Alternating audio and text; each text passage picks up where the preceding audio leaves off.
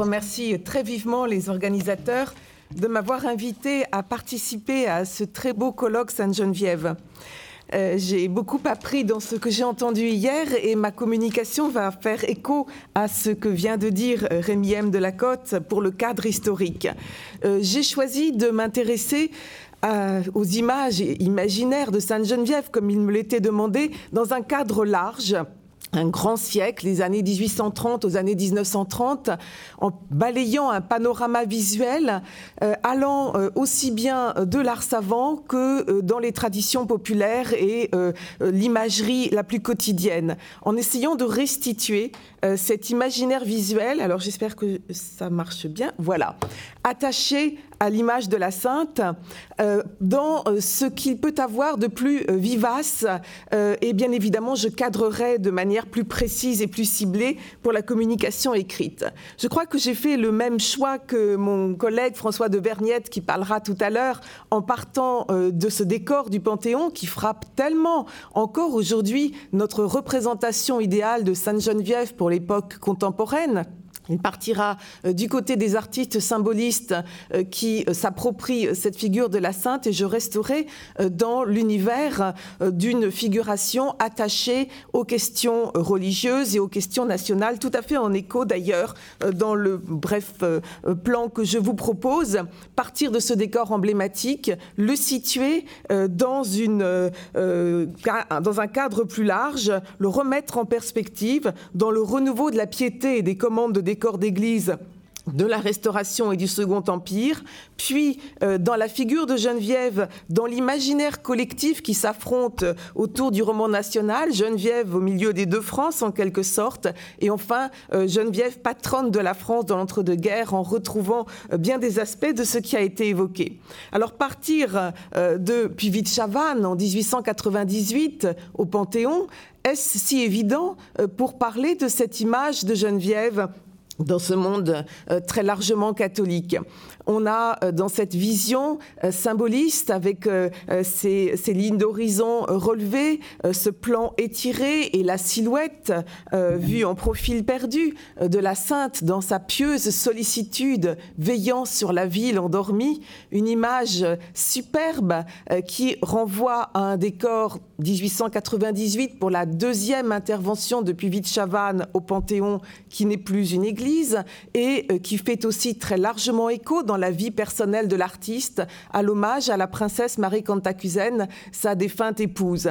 Donc un décor euh, républicain en quelque sorte, une vision qui a des échos très personnels chez l'artiste, mais qui rencontre aussi tout à fait largement les dévotions et une appropriation catholique à la fois directe par la reprise de l'iconographie elle-même accompagnée d'une prière, et comme source, comme on le voit bien pour cette image de piété plus modeste, mais qui dérive évidemment de la composition du Panthéon.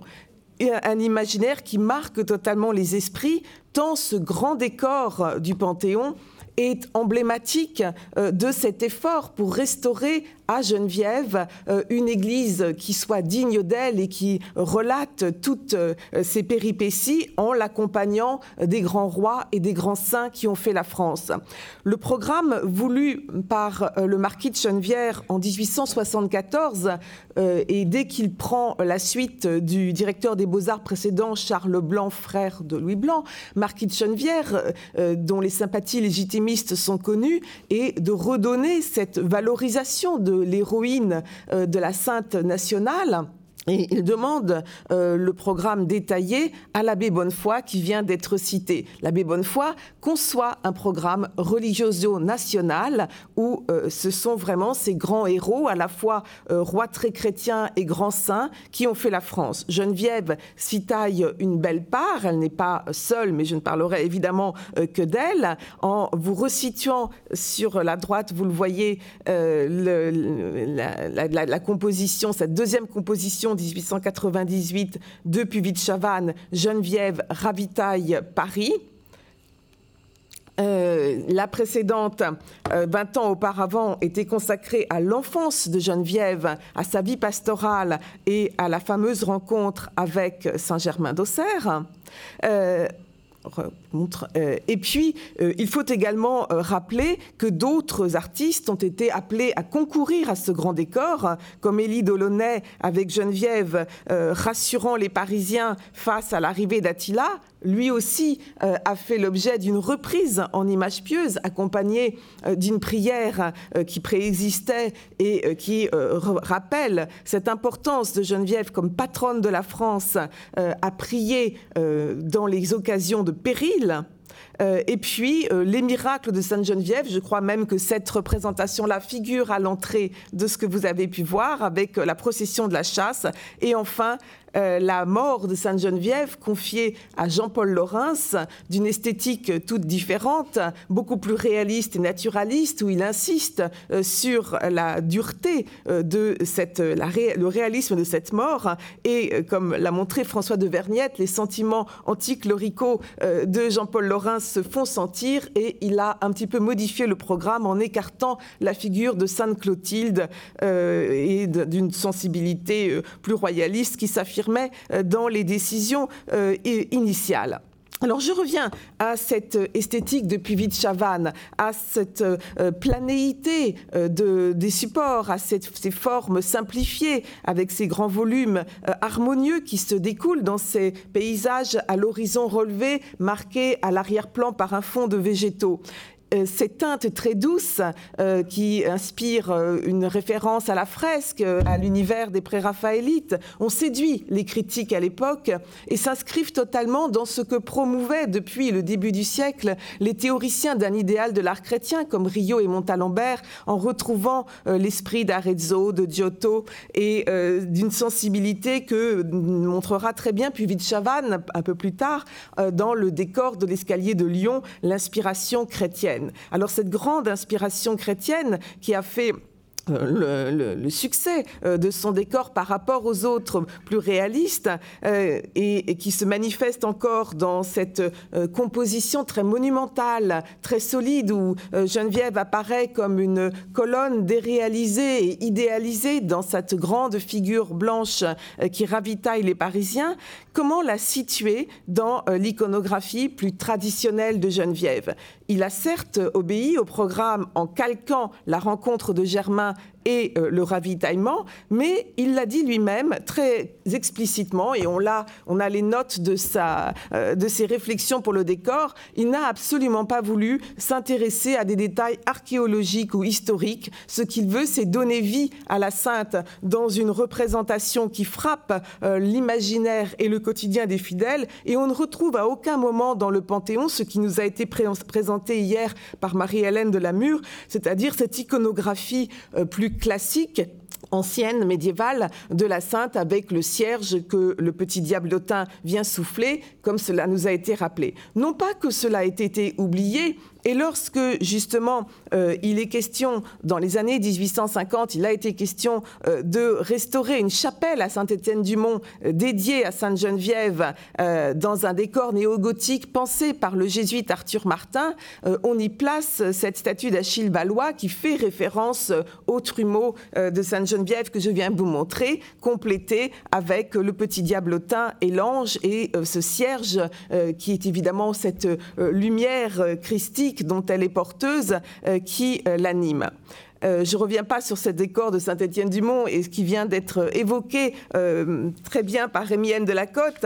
il est accompagné de, vitraux qui ne sont pas les premiers à relater dans ce 19e siècle toute la narration bien connue et bien présente encore des différents épisodes de la vie de la Sainte où elle guérit, elle est thaumaturge, elle ravitaille les Parisiens et elle prie encore pour les moissons. Et c'est euh, un des éléments de la riche iconographie que développent euh, les ateliers gérantes au cloître de Notre-Dame à la demande de Viollet-le-Duc euh, pour restituer à l'église Notre-Dame son caractère d'église médiévale. Vous le savez, les verrières médiévales ont été restaurées et de nouveaux programmes iconographiques ont été ajoutés, notamment pour le cloître pour le cloître dans les années 1850, dans cette inspiration euh, médiévale dont Elisabeth Pillet a montré toutefois que euh, le, bleu était un peu inhabituel et plus clair que les bleus plus classiques, mais qui reprend abondamment toute cette narration de Geneviève avec les épisodes que la géographie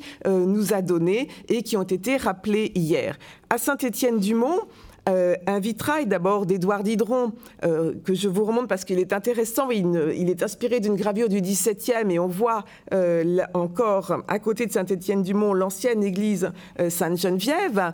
Et puis, financé par l'Institut des Dames de Sainte-Geneviève que nous venons d'évoquer, euh, tout euh, un décor euh, encore en vitraux qui relate ces différents épisodes de la vie de la Sainte. Donc toute cette histoire, dans ses détails, tous ces éléments de la géographie sont bien connus. et également ce rôle de thaumaturge, a commencé par sa mère, dont elle guérit la cécité. Alors,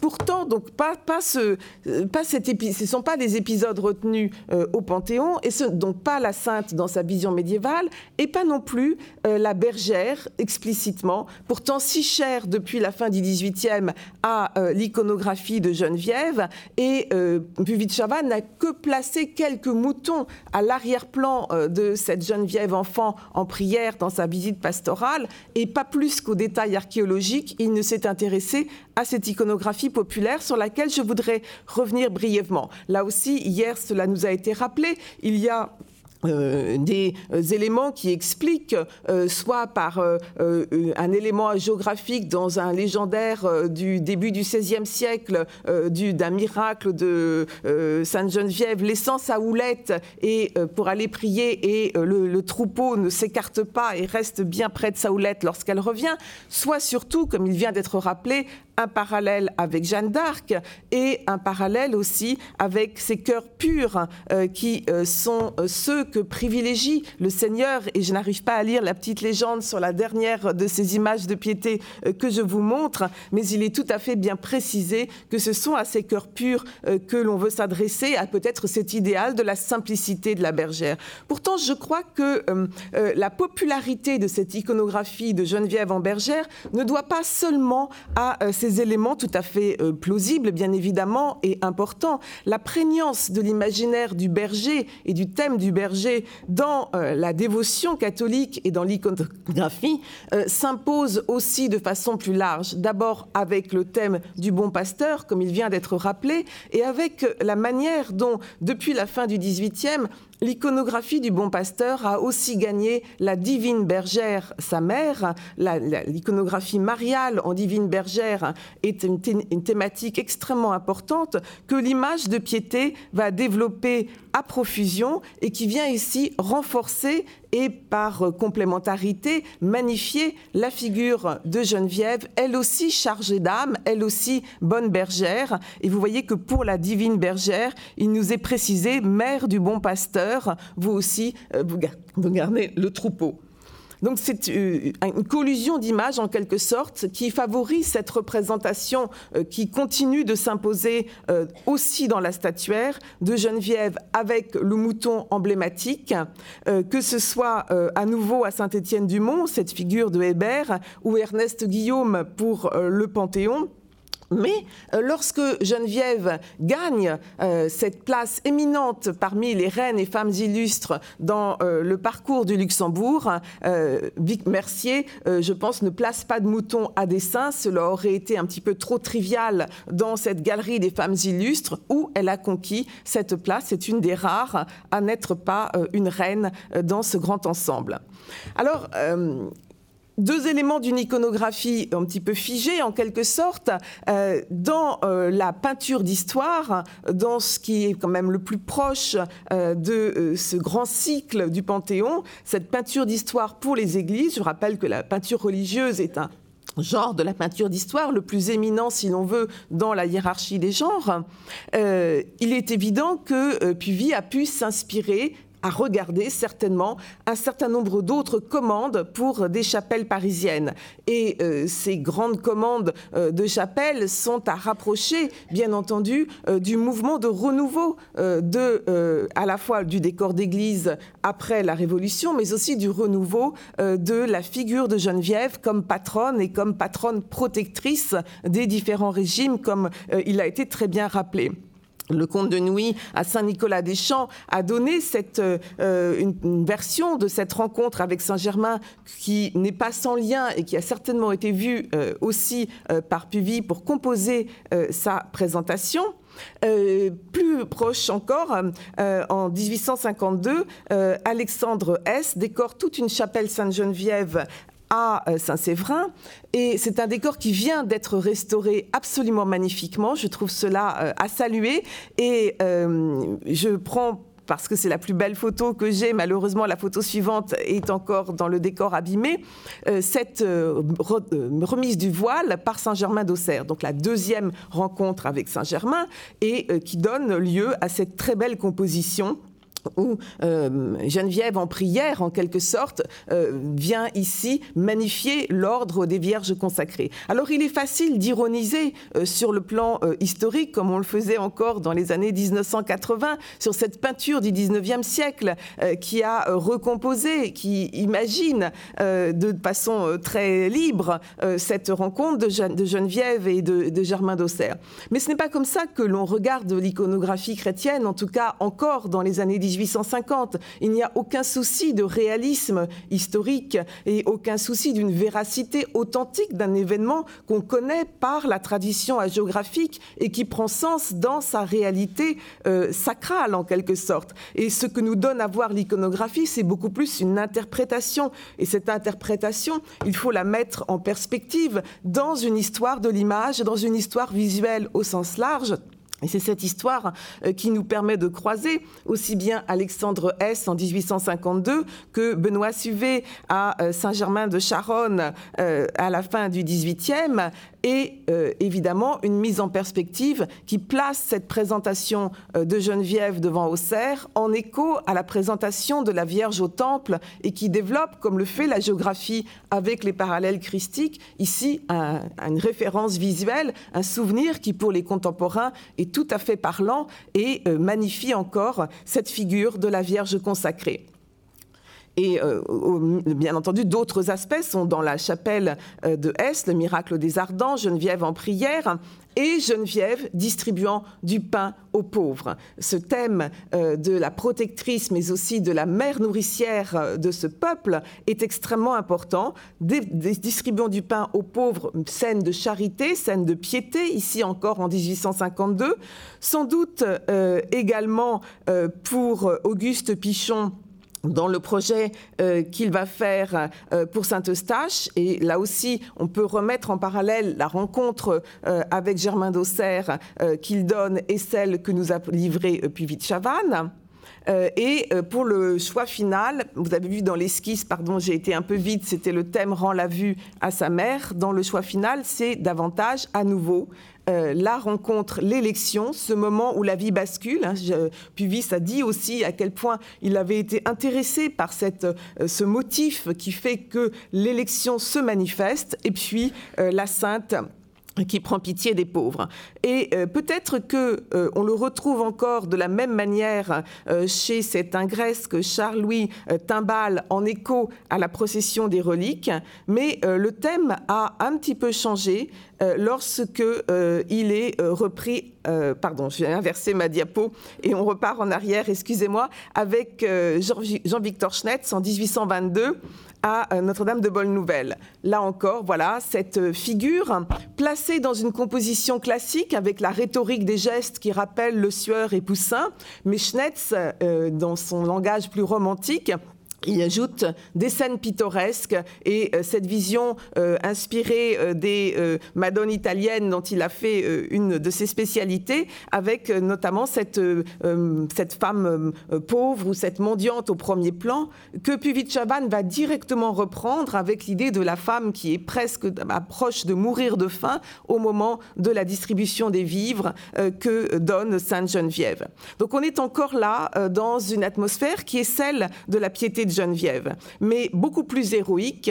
En 1876, euh, Félix Varias, euh, comme cela a été montré par Jean-François Le Caillon, la place euh, arrivant sur le bateau en héroïne et c'est aussi le geste que reprendra euh, en distribuant des vivres, et l'on ne peut manquer de faire le rapprochement avec le siège de Paris que viennent d'éprouver euh, en 1870-71 une population qui a connu euh, une véritable famine et qui voit dans l'héroïne qu'est Geneviève une figure protectrice. Hein. Je vous rappelle cette tentative du général Trochu d'avoir fait une invocation à Sainte-Geneviève en 1870 et le gouvernement ne l'a pas suivi dans ce projet, mais euh, les artistes ici et euh, le souvenir de la dévotion à Geneviève s'en fait l'écho. Barias euh, le met en parallèle avec une nouvelle version du miracle des Ardents. Ce qui confirme cette interprétation euh, plus actualisée euh, du thème de Geneviève, c'est sans doute euh, que dans la même église, le comte de Nouy, à côté, fait explicitement référence pour Saint Vincent de Paul à la protection de l'Alsace et de la Lorraine. On voit bien comment les thèmes anciens sont relus à la lecture des préoccupations plus contemporaines. Cette petite image de piété synthétise tout cela. On y retrouve à la fois Geneviève euh, entourée des moutons dans un décor qui nous rappelle euh, un célèbre tableau du, du, 16e au musée Carnavalet dont une gravure plus contemporaine nous a été montrée hier dans les collections de la bibliothèque Sainte-Geneviève. En bas, le, le tombeau de Sainte-Geneviève ou ce qu'il en reste à Saint-Étienne-du-Mont, le miracle des Ardents, la statue au trumeau et une prière qui se termine. Sainte-Geneviève, patronne de Paris et de la France, priez pour nous. Euh, obtenez-nous par vos prières une vie tranquille et chrétienne, une mort et la grâce du paradis, une mort salutaire, la grâce du paradis, mais auparavant, je lis, pardon, avec difficulté, protéger nos familles, nos maisons, notre pays, la France et l'Église entière, détourner de nous les malheurs qui nous menacent réaffirmé euh, dans toutes les années 1870-80 euh, et euh, mis sous le patronage ici de l'abbé Perdreau, curé de Saint-Étienne-du-Mont, qui vient d'être cité, elle montre cette permanence devant les épreuves et encore plus après la guerre de 1870 de cette invocation populaire à Sainte-Geneviève, même si elle ne fut pas voulue par le gouvernement. Ce, ce gouvernement cette euh, Sainte-Geneviève euh, associée au changement de régime, comme il a été très bien rappelé, le gouvernement précédent, finalement, le Second Empire, lui a été très favorable. Euh, je mets en écho deux représentations et deux allégories plus politiques. Celle du baron Gros, commandé en 1811, et vous savez, les péripéties ont fait que ce n'est pas en bas de l'apothéose de Sainte-Geneviève l'Empire qui est représenté, mais les rois de France rétablis. Et puis, cette commande euh, des années 1850, l'apothéose de Sainte-Geneviève de Nicolas Gosse, ex voto à Sainte-Geneviève protégeant l'Empire français avec euh, euh, Hortense et Joséphine au pied de Sainte-Geneviève, une manière pour le Second Empire de se placer également dans cette grande protection à Sainte-Geneviève. Et euh, on peut rappeler également que c'est dans ces années-là que l'église Sainte-Clotilde a été inaugurée à Paris. Alors je ne fais pas un lien direct avec les commandes pour les décors des églises, mais ce, ce patronage existe et cet intérêt pour Sainte-Geneviève a été largement réaffirmé.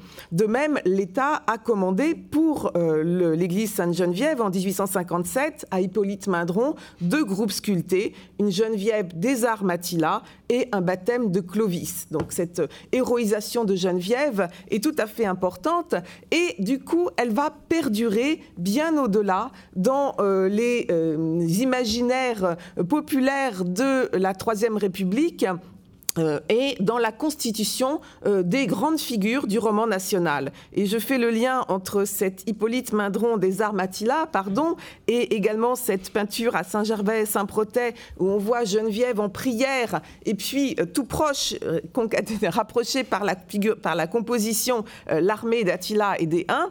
Et ce que l'on va trouver ensuite dans ces images ô combien diffusées, ces images, ces chromos publicitaires qui se répandent dans les années 1890-1920 à foison et qui simplifie, qui donne un caractère emblématique et extrêmement sommaire, mais très frappant pour l'imaginaire des écoliers, pour l'imaginaire d'un grand public qui y constitue son album de souvenirs en quelque sorte, comme cette image du chocolat poulain où on voit carrément Geneviève arrêtant les uns. Alors je vous rassure, au verso, puisqu'il faut toujours retourner ces images, un petit texte à la gloire de Geneviève nous précise bien que c'est là forcer l'histoire et que Geneviève n'a pas directement rencontré Attila mais que c'est sa prière qui nous a protégés de l'arrivée des Huns. Alors Geneviève et Attila, là aussi euh, les spécialistes de la géographie euh, nous l'ont rappelé hier, c'est une des images les plus frappantes, les plus euh, emblématiques, même si il m'intéressait d'apprendre que dans les vies en langue vernaculaire de l'Est, ce n'était pas une des scènes conservées. Mais c'est vrai que c'est celle que l'on va trouver partout, reprise, toutes les marques de chocolat en ont une. Mais ce n'est pas la seule. Et je voudrais y insister quand on regarde de, plus près cette très abondante iconographie des chromos publicitaires, mais aussi des séries religieuses, mais aussi des bons points scolaires, en fait, c'est un univers qui euh, circule de façon très écuménique. Ce sont les mêmes producteurs euh, d'images euh, qui les dérivent, je crois que la diapo suivante le montrera, aussi bien pour les chocolatiers que pour les séries de la Maison de la Bonne Presse strictement religieuses, que pour les bons points d'école. Et vous voyez que euh, Geneviève est évidemment pas la seule, elle est associée à Charlemagne, à Clovis, ce sont toutes des grandes séries, soit séries de l'histoire de France, soit séries des femmes célèbres, soit séries des gestes célèbres dans lesquels elle peut être amenée à prendre place.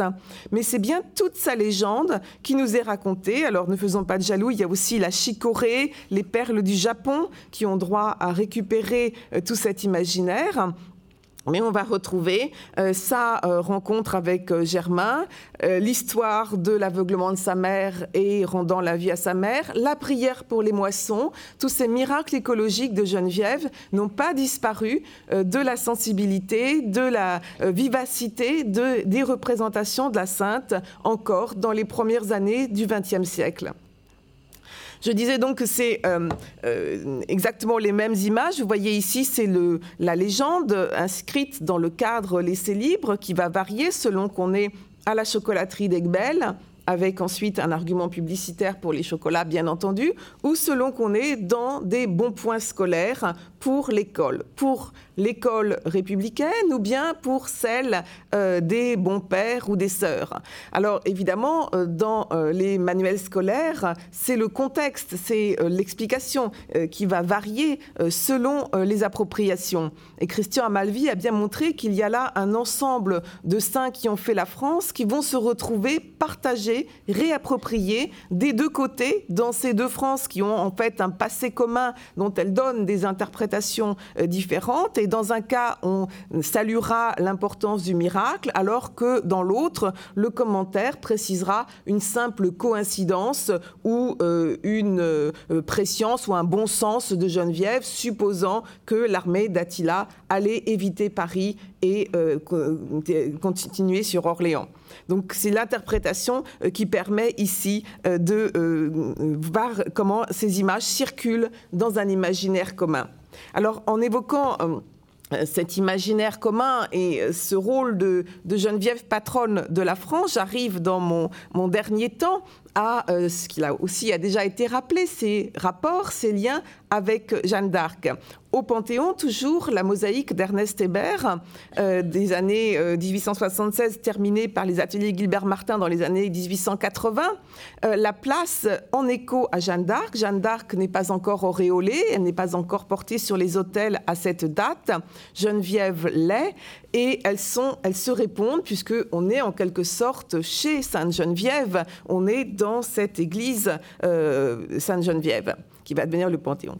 Alors, pendant la guerre de, de 14, l'invocation à Geneviève existe. Elle est peut-être moins importante euh, que celle qui va se développer à foison autour de Jeanne d'Arc, mais euh, Georges Desvallières donne là un souvenir de 14 juillet 1918, un ex-voto à Geneviève et Maurice Denis, euh, en rappelant euh, la bataille de la Marne à l'église du souvenir de Gagny, place en parallèle euh, Jeanne d'Arc d'un côté, Geneviève dans cette figure défensive de l'autre, et on sait que le rapprochement a été fait avec cette idée qu'à la bataille de la Marne, Geneviève aurait protégé et finalement détourné l'arrivée inévitable de l'ennemi sur Paris.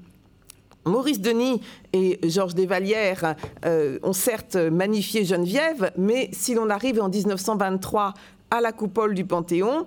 Alors, euh, Geneviève est dans la crypte, mais dans la coupole, c'est bien Jeanne d'Arc qui est en premier plan euh, dans les personnages importants, et Geneviève reprend sa place sur la droite dans le cortège des saints qui ont fait la France, et cette relative euh, place enfin, importante dans le cortège des saints, mais il est évident que depuis 1920, Jeanne d'Arc canonisée a pris la place, a pris une primauté. On est loin de cet écho euh, que je voulais vous citer et que je n'aurai pas le temps de citer, euh, des deux bergères. Euh, voilà, le jésuite Hérol, dans les années 1885, citait Monseigneur Turinaz, quel spectacle que ces deux bergères, Sainte Geneviève et Jeanne d'Arc, qui se, qui se regardent à mille ans de distance et qui coopèrent si grandement, l'une à la naissance, l'autre à la résurrection de la France. Eh bien, l'une a clairement là pris le pas sur l'autre.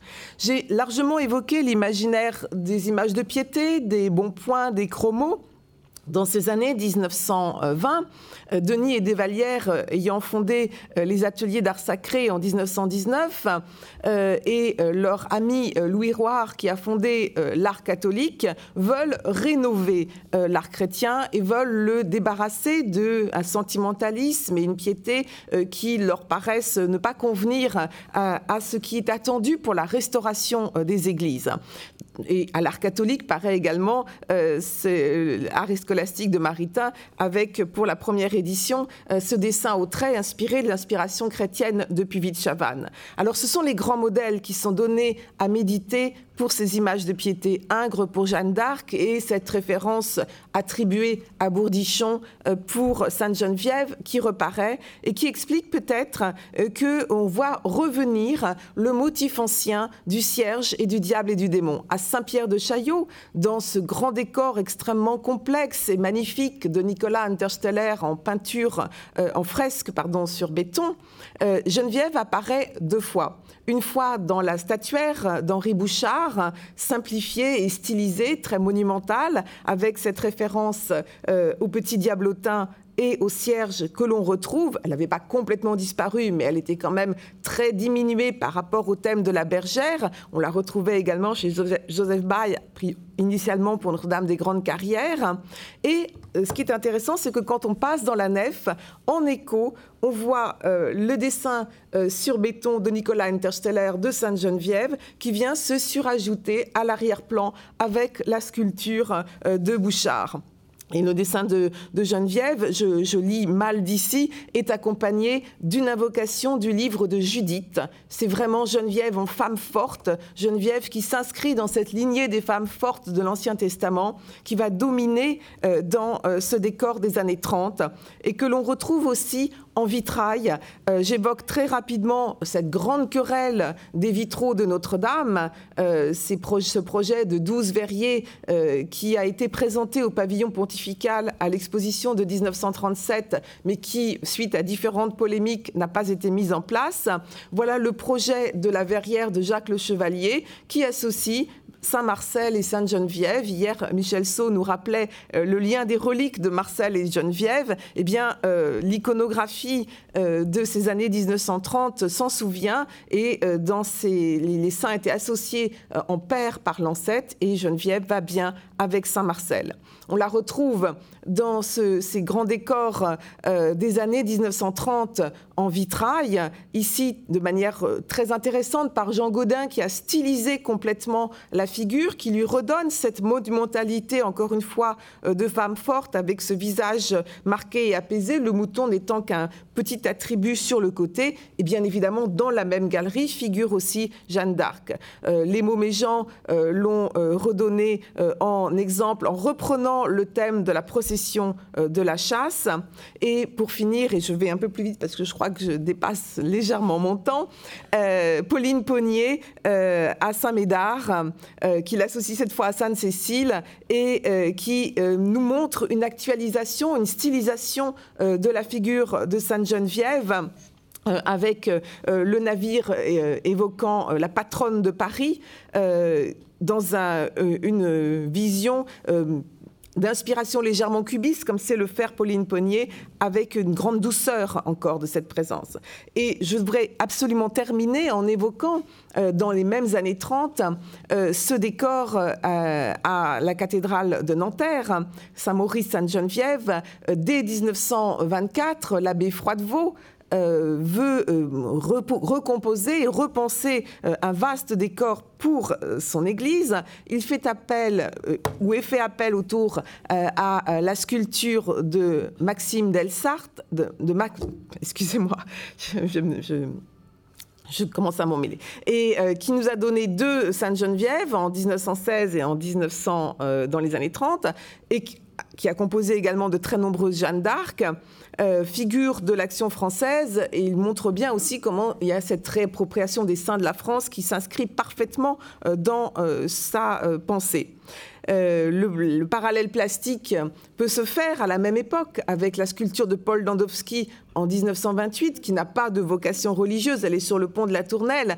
Paul Landowski fera plus tard le Christ de Rio de Janeiro, euh, et il a été fort déçu par la monumentalisation beaucoup trop haute et euh, la difficulté de, voir de sa sculpture finalement réalisée. Mais si on la regarde de plus près, on est bien dans cette découpe très affirmée euh, des volumes et euh, cette majesté euh, très monumentale que affectionne la sculpture des années 30. Je reviens à Sainte-Geneviève de Nanterre avec cette coupole de, Louis, de Louis Toublanc, mais surtout et euh, cela me paraît un des éléments euh, marquants de, ce, très beau décor, euh, les fresques de Paul Baudouin.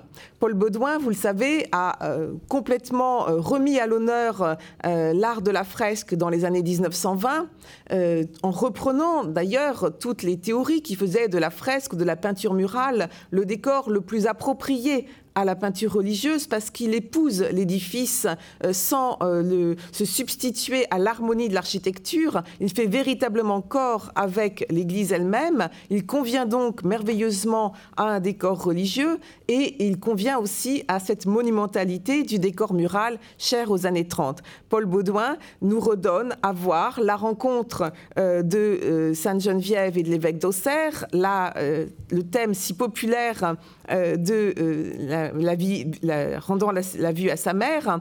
Et vous ne serez pas surpris que je vous rappelle euh, que Baudouin a été élève depuis Chavannes et qu'il y a euh, véritablement un lien et un écho euh, dans ces teintes plates, ces, teintes, ces tons un petit peu suaves et éteints, dans cette atmosphère d'une planéité des surfaces qui donne une vision à la fois onirique et intemporelle à cette rencontre de Geneviève.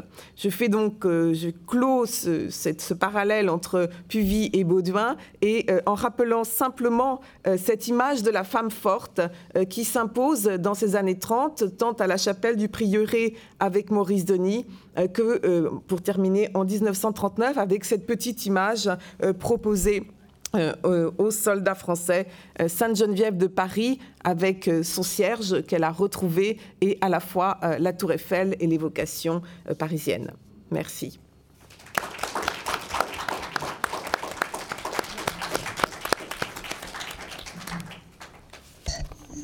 Merci beaucoup Isabelle pour cette intervention extrêmement riche. nous avons cinq minutes pour des questions s'il y en a. Non, non, mais c'était, très difficile de, euh, quand l'intervention est aussi riche, de dire euh, voilà, il faut couper parce qu'on se dit ça va, malheureusement ça va s'arrêter. Bon, donc euh, non, non, il n'y a, pas de, a pas de mal. Nicole Berriou. Je voudrais d'abord remercier euh, Isabelle d'avoir euh, fait une place singulière aux petites images de dévotion euh, dont on redécouvre aujourd'hui l'importance comme documentation historique. Et c'est d'ailleurs Isabelle qui a écrit l'introduction à un livre qui vient de sortir, qui est, je crois, extrêmement important pour donner sa place réelle à cette production sur les images de dévotion vues dans une perspective européenne au 19 19e siècle. Et euh, je, pense vraiment qu'on est là dans, un peu dans un tournant aussi de la recherche historique et euh, on, est tout à fait dans la volonté du colloque de marquer les avancées. Alors ça m'a fait penser à quelque chose en relation avec la, question qui a été posée tout à l'heure à Rémi M. de la Côte à propos des missions et euh, de l'image de Geneviève dans les missions. Euh, est-ce qu'il y aurait le moyen en particulier de voir s'il existe une production d'images qui, par définition, sont très mobiles, euh, qui euh, s'adresserait à des pays de mission? Je me pose vraiment la question après avoir vu le panorama, parce que j'ai quand même l'impression très forte que les images de Geneviève sont très françaises, très nationalistes, et dans cette mesure, peut-être même est-il difficile de les rendre suffisamment universelles pour qu'elles parlent à des pays de mission. Mais je me trompe peut-être, parce que c'est vrai que euh, dans, les, terres de mission, euh, qui étaient aussi euh, des terres de colonie, on, on, parlait volontiers de nos ancêtres les Gaulois et de la France comme notre pays. Donc je me trompe peut-être. Mais j'ai quand même l'impression, dans le panorama qu'on nous a montré, qu'on est là dans des mondes différents.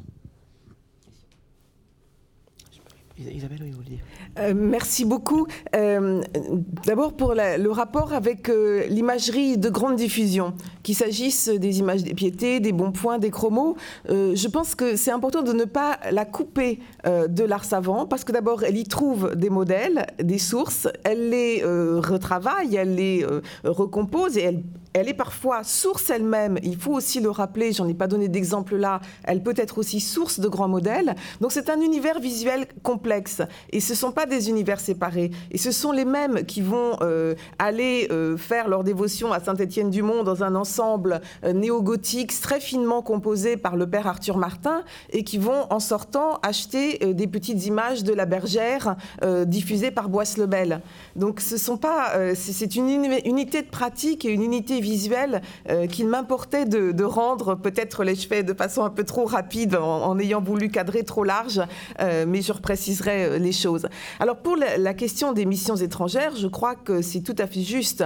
Dans les années 30, il y a en 1931 la grande exposition coloniale, par exemple, pour lequel les, artistes des ateliers d'art sacré que j'ai évoqués ont fait de nombreux décors, ont produit des, images aussi. Je n'ai pas vu de Geneviève là-dedans. Je pense que, et même euh, euh, l'iconographie la plus riche et la plus développée, elle est quand même euh, autour du bassin parisien. ce qui ne veut pas dire qu'il n'y ait pas, évidemment, des Sainte-Geneviève en pied avec le mouton ou le cierge dans toute la France, bien entendu. Mais cette affirmation de patronne de la France, c'est une affirmation qui est, nationale, qui est politique, comme l'a rappelé Rémi M. de la Côte, qui est davantage postulée que véritablement véritablement vécu dans euh, l'ensemble du territoire. Euh, je crois que euh, Laure, Beaumont-Maillet, dans son livre paru en 1982, avait compté 70 paroisses, 70 oui, paroisses dédiées à Sainte-Geneviève ou églises paroissiales dédiées à Sainte-Geneviève. Je, dis ça un peu de mémoire. c'est beaucoup et c'est pas beaucoup en même temps. Hein. C'est-à-dire qu'effectivement, ça dépasse le cadre parisien, mais c'est quand même une sainte qui est attachée à une série d'événements et, une vision nationale, mais plutôt euh, euh, en projet politique, en dévotion très populaire dans toute la France. Et en tout cas pas missionnaire. Peu missionnaire. Mais ça serait à vérifier, bien évidemment. Est-ce qu'il y a une question? Oui. Alors, allez-y. Oui, bonjour. Merci beaucoup pour euh, cette communication. Ça va faire un petit peu écho à la question que je voulais poser tout à l'heure à Rémi M. de la Côte, donc finalement ça tombe bien. Est-ce qu'on a une idée de la part du budget que représentaient les commandes à la fois pour ces grandes fresques, etc., dans les églises et, euh, et les commandes plus d'images de dévotion plus populaires qui s'accompagnaient peut-être, je ne sais pas, de médailles aussi qu'on pouvait distribuer.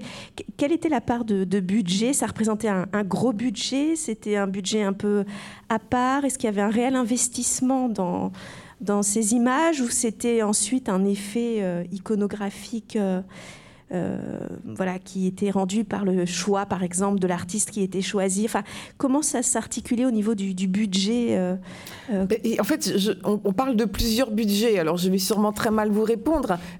on parle soit des grandes commandes d'État, soit du budget des fabriques, soit du budget de la ménagère pour s'acheter des images de piété. Donc je ne sais pas de, quel budget vous voulez parler, peut-être que c'est quand même très différent donc, euh, je ne sais pas si Rémi avait plus de précisions sur les... Moi, j'ai quelques éléments, mais très brefs. Alors, je crois que la statue euh, commandée pour Montmartre avait été chiffrée à 50 000 francs, mais je pense qu'elle a été plus loin.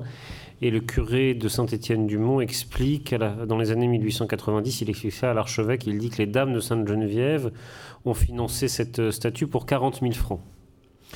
Ce qui veut dire d'ailleurs que la souscription populaire n'a pas dû énormément rapporter. C'est les dames de Sainte-Geneviève qui ont dû contribuer. Euh, voilà, ça, ça, vous donne une idée, euh, une idée du, coût que cela peut, représenter. À Saint-Étienne-du-Mont, il faut savoir que c'est une paroisse pauvre la fabrique est très pauvre régulièrement et la, question du budget se pose. Euh, d'ailleurs, l'abbé Perdreau, qui est nommé en 1875, est là pour rétablir les finances. En fait, il, ne s'en cache pas. Les, dons augmentent et affluent de nouveau. Je crois qu'au début des années 1880, il obtient 19 000, 20 000 euros de, euh, francs de dons par, euh, par an. C'est ce qu'il explique en tout cas la chapelle de Sainte-Geneviève. Mais alors toujours avec des problèmes parce que qui gère les dons après, c'est tout, c'est tout, tout, un problème. Donc euh, il, y a des, il y a des dossiers. Mais je ne pourrais pas vous en dire plus. J'ai pas vu de, de budget spécifique pour, pour ce genre de choses.